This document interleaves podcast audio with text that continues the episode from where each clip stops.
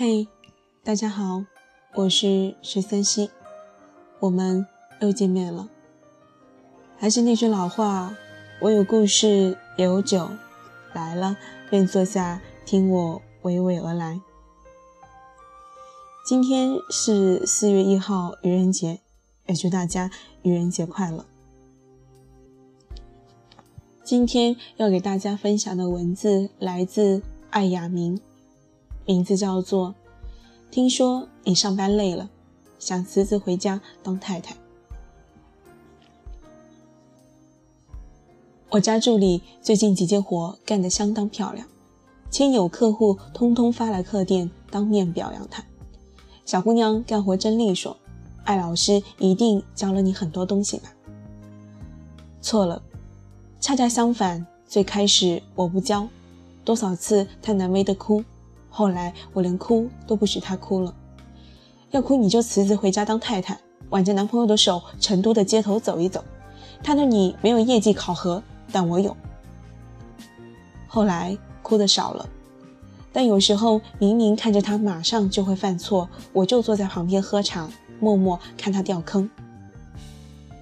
再后来，他发现有些事情我肯定是知道的，舔着脸想来找我问一下。可我就是一句，你自己去翻资料。但是他偶尔有什么事情做得特别出彩，我眼见着他做到了九十八分，会忍不住暗地里推他一下，让他那一下顺利做到一百分，然后看着他小脸笑的那个灿烂。我看似不教他，其实用心良苦。我得教会他，我从二十出头到现在，结结实实掉过的坑。认过的灾之后，才明白的第一个职场，也是最重要的人生道理。终其一生，我们每个人都是一座孤岛，无论在哪里，职场、家庭，我们内心永远都是一个人的战斗。这世上少人愿意雪中送炭，只愿意为你锦上添花。所以最开始老老实实的去织你的那批锦，这个没有什么物性之别。拼的完全就是主动和勤奋。你只有一个人活得像一支队伍，才能终有一天随手调遣队伍。好在他是有悟性的，有天对我说：“艾老师，你什么话都说对了，但有句话说错了。男人也是同样对我有业绩考核的。”我没再往下问，这道理谁过来人谁明白。我的霸道总裁女友人在帝都，和老公联手创业，管老管小，活得像一匹母狼。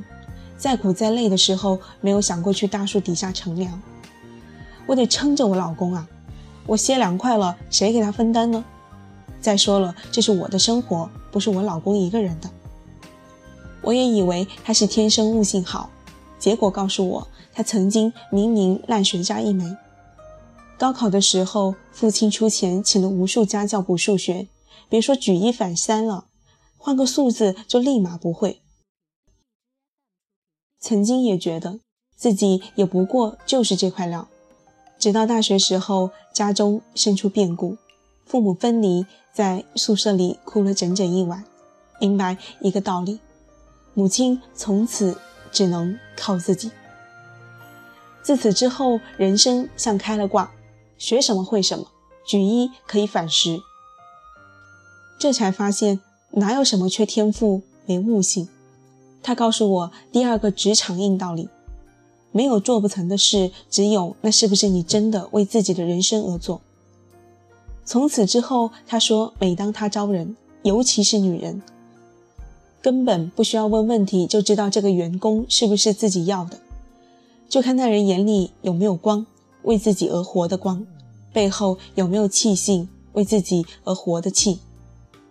我的后台成天不知道收到多少求助信，职场女性说好迷茫，好累，不知道接下来要怎么做。家庭主妇说浑浑噩噩，夜半惊醒，会觉得此生若是这般庸碌下去，有何意义？我想问你们有职场精神吗？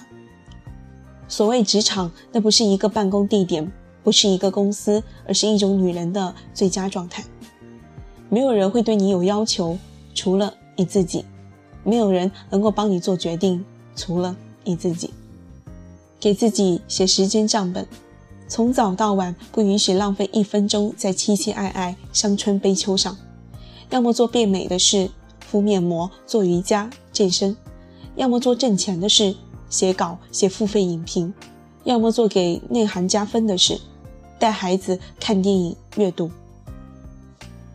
想起那年我产后忧郁，从迷茫的绝望主妇里突围出来，靠的也是一种职场精神。我要自己为自己负责，自己做自己人生的老板。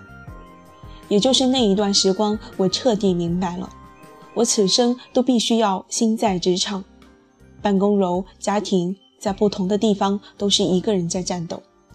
多少人过不好生活，只是因为觉得自己不在职场，这不需要有时间管理，也不需要有对自己的效率考核。生不在写字楼，咖啡馆就是我的办公台。机场的候机椅就是我的会议室，无时不刻不在职场，整个人生就是一个大办公室。你全职主妇又如何？回家了，三尺灶台依然是你的业绩呈现，孩子的健康就是你的考核标准。菜咸了、淡了，都是你的错。没有加班工资，有时候甚至你会在厨房一个人静静的待很久，因为你知道无从倾诉。此刻，你依然是自己的孤岛。你唯有用你曾经在铿锵职场里学来的简单道理，去安抚自己，搞定这一切。所以，当你问我会孤单吗？当然，我的小助理成长了，我对他也不再那么苛刻。他偶尔碰到问题，还有我可以问。而我呢？那些要做决策的时刻，我去问谁？在那些夜航东飞的机舱里，望着云层里清冷的明月的时候，我会孤单；在那些四下寂静，对着来年的出版大纲一个字都写不出来的时候，我会孤单。当有人给到我新的发展方向，当命运对着我使劲点名，我无从判断自己行不行，不知道要不要达到的时候，我会孤单。而如今那种孤独，是虽有下属。有团队，每天也很热闹，他们都很爱我。可是，在自己的那一方天地里，必须有着自己的目标，绝对是一个人的孤军奋战。心中关于工作、关于未来的愿景，换了第二个人没有办法完全明白。是多少次我想关掉电话，飞到一个没有人能够找到我的地方，没有客户，没有合约，没有出版合同。静静的过一段日子，但是我知道，我属于这里，属于三尺灶台之外的天空。再爱你的人，也只能陪伴，不能代劳你的人生路，不能担负起属于你的责任。我才是自己的明灯，自己的指路人，自己的判官，自己的摆渡人。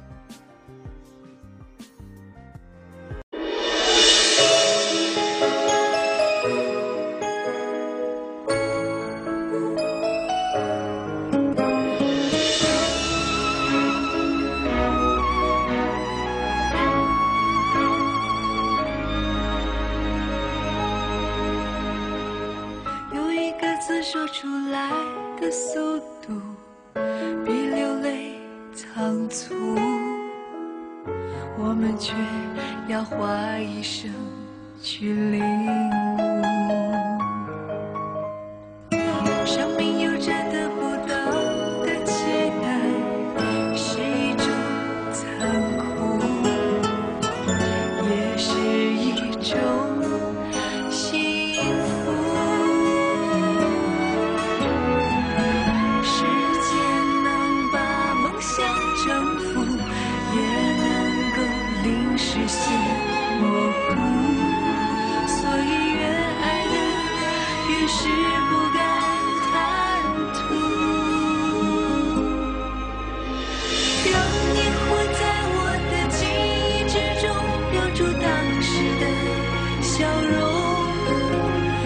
来世上最美。